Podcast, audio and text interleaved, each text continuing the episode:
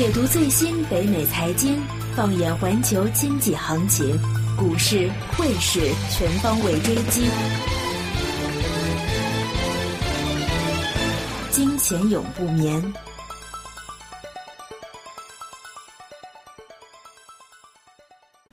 OK，来到我们呃猴年第一期的《金钱永不眠》节目，那我要跟 Herman、跟 Alvin 两位拜个年啊！哎，新年快乐，新年快乐恭喜发财啊！我们就呃万事胜意啊，心想事成，这是很重要啊。嗯，恭喜发财啊！哎对，那么也我也我也祝大家就是呃，跟我们的听众都是今年心想事成，万事胜意吧。对，嗯，那今年虽然我们一开年就啊、大家很多的恭喜的话语，通常都是这样子啦，哇，但是好像市场方面，我们都预计今年应该是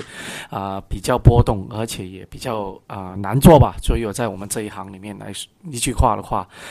新年猴年以来啊、就是从上周一开始，其实环球又有一个啊、可以说是暴跌。那引发的话，就是在啊、我们的大连二十八或者二十七的时候，已经在欧洲那边出现了一些银行方面的所谓的危机。那很多的人的话，都把它跟零八年时候的金融海啸来做一个对比。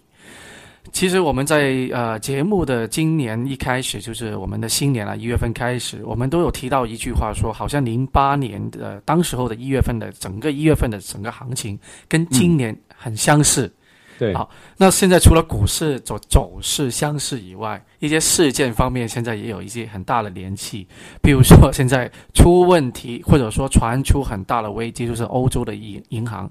那欧洲的银行是哪两家啊、在媒体方面曝光率最高的这两家，一个是啊、德尔兹银行，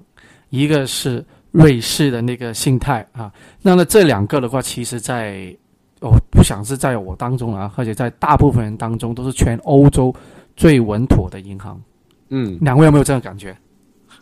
呃，这德银算是呃全球来说已经非常呃出名，还有就是呃信誉也是非常非常好的一家一一一家银行。那么它它有有这样这样的坏消息出来，其实对整个金融系统呃对这个银行这个板块的冲击是非常大的，我觉得。嗯，对啊，其实过去这几几周啊，从啊、一今年二零六一六年开始，其实从去年年底就开始，我我欧洲那边我没有留意了啊，但是美国这一边呢，我们每天都看着的话，美国所有的银行其实无端端的，比如说 Bank of America 都从十七块跌到十一块，它无端端全部都差了百分之三十，连那个嗯 J.P. Morgan 啊这些本来算是业绩很好的，后来当时都一下就跌了百分之二十，所以。所以，所以这个冲击其实当时当时还没有 identify 出来，就是这个德德意志银行的问题。当时我不就觉得奇怪，怎么突然间石油把这个把金融给拉进去了？所以，嗯，那我们等一下再慢慢的分析啊，到底是什么原因？那现在大家来呃做一个恐慌，造成市场非常恐慌的一个是啊、作为呃德意志是呃德国最好的银行、最大的银行、最稳妥的银行。那如果它有问题的话，那就代表德国有问题。那德国有问题，那肯定欧洲就完蛋。欧洲完蛋，那全世界也跟着会，就是像一个骨牌效应，对吧？那所以说德德意志银行应该是不能够垮的啊，或就算它有什么问题，政府都应该要出手来救它。但是如果它要快到要政府要出手，那这个问题就大了。为什么呢？零八年金融海啸这么大的问题，其实欧洲的银行像这种的话是不需要政府出手，而且是非常的稳妥的，对吧？那如果今天的话 是需要政府来干预的话，那代表是那个现象一定是非常的糟糕。嗯那我们啊、其实我是给一个例子，贴身的例子，看看他们啊、这一波啊，这近这三个礼拜为什么会这么波动啊？那其实，在我们啊、接触的一些呃人当中的话，是持有了德意志银行的债券。那这个债券是叫什么呢？是叫叫做永久债。永久债的意思是没有一个也年期的，没有年期，就通常债券是有年没有期的。mature date，就是对没有一个最终返还的一个到期日的。那这种债券的话，它不是呃二零一五，它是二零一四年第一年发行，那然后二零一五年又发行，发行了以后的话，其实它的那个呃利率就是我们所谓的债券给出每一年的那个那个派息派那个利息是非常的吸引的，是有百分之七啊，这一个是非常非常的高。为什么呢？因为作为美金的存款，现在大家都知道美金是低利率，虽然加了一些利息，但是利率的话都是非常的低，一年的定存可能只有百分之零点四啊、零点五啊这种样子啊，但是它有个一年给你百分之七。而且是德意志银行这么呃有信誉度的一个银行发出来，肯定是非常受投资者欢迎，对吧？嗯，好了，那这个价格的话，在去年基本上是维持在九十二到九十六之间的那个水平。那就是说，如果你要买这个债券的话，一百面一百块面值的，那你只需要付。啊，大概百啊九十六块或者九十五块或者九十四块，你就可以买到。那买了到以后的话，第一个你可以每一年可以享受到百分之七的那个啊回报。那第二个的话就是说，如果以后当它的那个价格如果比你买进来的价格要高的话，你可以卖出去。那这样子你就有个资本的增值。所以说啊，很受呃全球投资者的。一个欢迎，为什么呢？在去年的时候，大家都预见美元应该要升值，那他们会把当地的货币换成美元，那等美元会升值，美元升值的同时又有一个高的利息回报，那为什么大家不去买呢？对吧？好，那这么吸引的债券，那肯定是里面会有些条款的，不可能是给你免费的吧？对吧？那它的条款就是说，当它这一个的呃德意志银行的 equity ratio，什么叫 equity ratio？就是它。一个我们作为资产值跟它的呃那个呃股权利益的那个对比值啊，那只要去到五比一的时候的话，它的第一个有权不派你利息，第二步可以把你部分的本金去掉，第三个最糟糕就把你所有的本金都没收，所以说它是有这一种的条款。那如果要去到五比一这一个状况的话，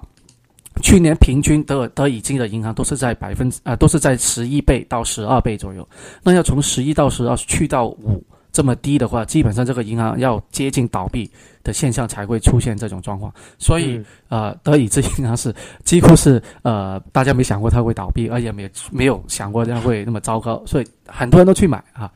那看上去是零风险的，看是呃，不要说零风险，风风险是非常低。对，非常非常低。但是的话，那个价格在过去的三周的话，从九十几块下到下跌到上上周三最快的情况是七十二块啊。所以，如果因为投资者在去年买的时候，因为他们的平均价格大概在九十二到九十六，那他如果在以上周的那个价格的话，他可能已经亏损了百分之二十。从账面上来看呢，账面上，那当然他上一年已经拿了百分之七。的那个呃投资收益，那可能就没那么快了，可能它有百分之十五左右的亏损了，从账面上。所以说这个债券的呃价格的话，也是波动的很大啊，不单只是像德意志的股票，还有那个呃瑞士信贷啊，瑞士信贷的话，那股价已经啊跌到了。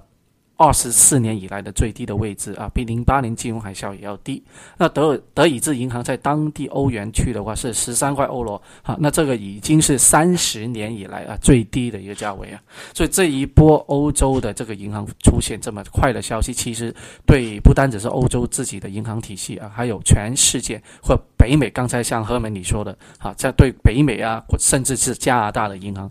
股价影响是非常的大。嗯嗯，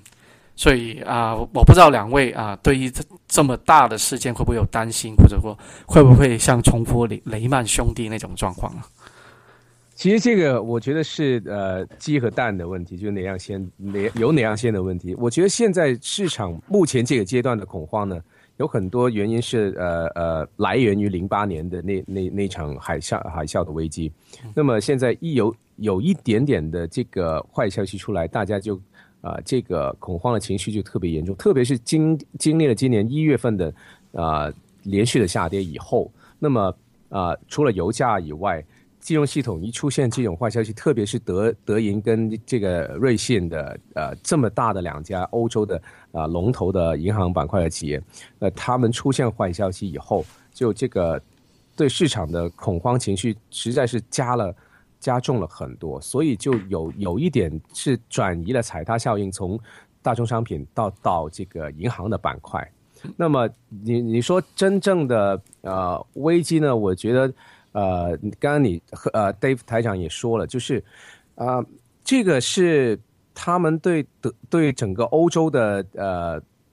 重要性是非常高的。那么，所以就算呃真的有很大问题，我觉得还是会救的。所以这个我反而现在我是不会太担心这个问题，我担心的是一些连带的 产生的一些涟漪吧。嗯，那其实这一波啊。瑞信还有那个呃德意志的话，它出现其实为什么会危机？所谓就是它的一些债券怕，它就把一些呃钱借给，或者是以债券的形式发行到给啊那种能源公司，还有一些我们所谓欧盟里面一些小的国家，那就现在就是担心那种小的国家也好，或者那种能源公司，因为油价非常的低，非常的低的话又没赚钱。啊，那如果造成违约的话，会影响很大。而且像德意志银行，如果大家再搜索一下啊媒体的话，都会说，它现在有一个叫做衍衍生产品里面的那个啊仓位总值是二十倍德国的 GDP。那什么叫仓位总值呢？啊，打个比方，如果现在你啊买一个是啊啊打个黄金啊一个一张黄金。期货的合约，那一张黄金期货的合约其实是一百盎司，那现在市场价一盎司是一千两百五十，那如果是一百盎司的话，其实它的价值是十二万五千，但是你的保证金需只需要六千块美元，你就可以了。那所以说，你看六千块已经马上变成了十二万五千这么大，那所以在啊德意志银行的话，它现在就有很多的那种。啊，衍生产品，那每一张的衍生产品都是几十倍的放大，嗯，那所以说它所有的仓位加起来放大了以后，就变成了德国 GDP 的百二十倍这么多，所以就是害怕，那如果是它万一有什么问题，那怎么办？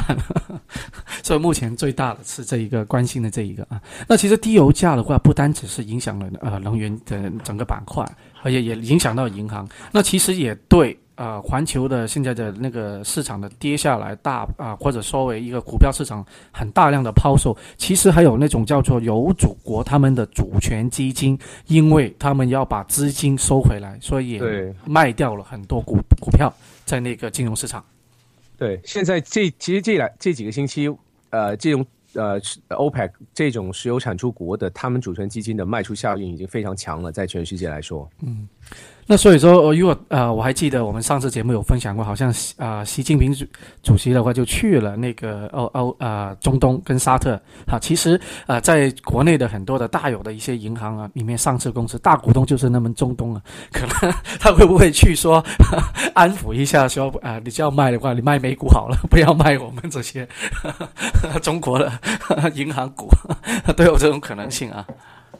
那么其实呃，除了就是石油产出国以外，其实日本那方面大家也可以看到，因为呃产生了一个我觉得是相反的效应，就是日本呃推出了负利率以后啊，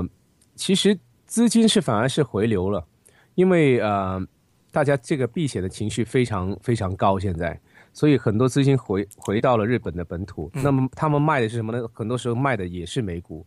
然后卖了以后呢，就就回到日本本土，所以现在其实呃日元也有有一个我们就说夹高的效应，嗯，那么日元也高了很多，嗯，那现现在是很很麻烦的一个情况，就是日本政府就呃实在没办法，他可能会再进一步就是把这个负利率推推行下去，那么就令着大家对这个呃经济信心。进一步的这个摧毁，然后就这个避险的情绪再再继续的提高，现在是很很很麻烦的一个恶性的循环。就每当有这一种啊金融的动荡的时候，避险的工具啊，我们看通常说两种，一个是黄金，一个是美美国债券。那非常的明显了啊，美债在过去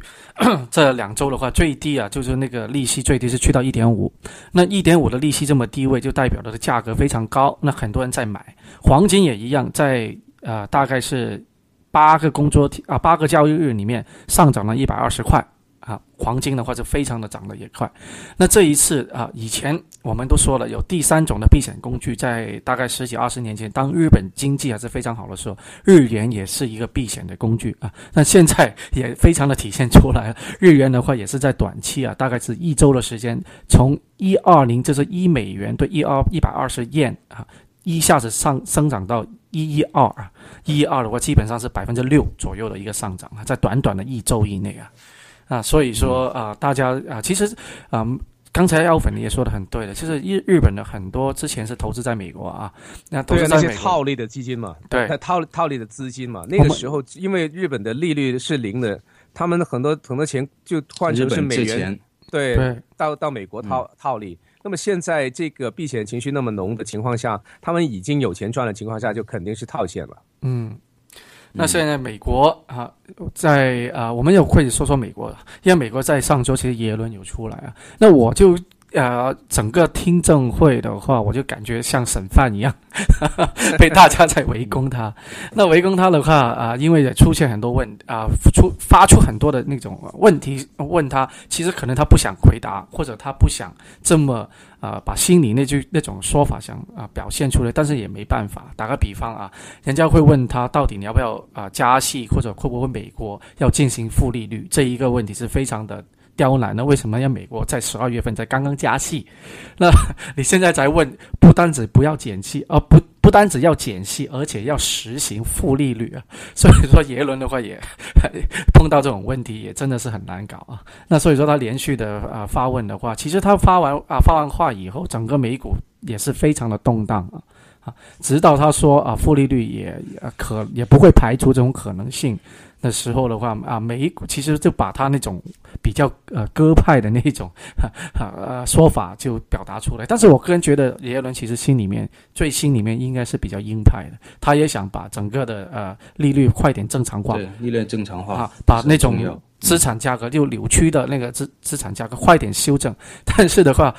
没办法，现在现在是环球的问题，他自己在他的那个公开的那种发话里说，也担忧啊环球那个衰退影响到美国，所以所以目前他也把这个加息的周期啊还是以观望的态度啊。嗯嗯嗯，那看看啊两位对于美股啊这个走势有什么样的看法？我补充一下，就是上周其实刚才我们说了，呃，前几周是板是那个能源板块，然后后来又拉进了那个金融板块，但其实是上两周纳斯达克也是一个重灾区。嗯然后我们关注了几个比较龙头的一点的纳斯达克的股票，比如说啊、Google 啊，就有 Alphabet 啦、他们现在当时 Google 在两周以前，周三的时候，突然间就已经成为了全世界最大的一个市值的公司，市值的公司，对，超越了那个苹果了。对，因为他呢，他刚才几年前 split 了一次嘛，就把两个把它股权分成两种，一种是有投票权，一种是没有投票权的，把它分成两个 symbol 了，一个是 GOG，一个是 GOGL。所以 split 了之后，两个都是一起都涨上来了，因为就通常 split 了之后，如果好的公司 split 股票都会涨嘛，所以后来一直往上涨，一直往上涨。当时他其实呃在苹果还不是鼎盛，我记得是大概是一年前、两年前的时候，苹果你的市值是 Google 起码高出百分之四十左右的。嗯，但现在的话，Google 竟然已经超越苹果了，那所以看它这两年的发展势头非常猛啊。但是去年，但是后来一下完之后，它马上又把它跌回到了，呃，跌回到六百，好像是，嗯，跌百分之十吧。所以后来一下子好像又，如果没有记错的话，应该又把这个最大市值又让回给苹果了。然后另外的话，特斯拉啊这些公司，嗯。Netflix，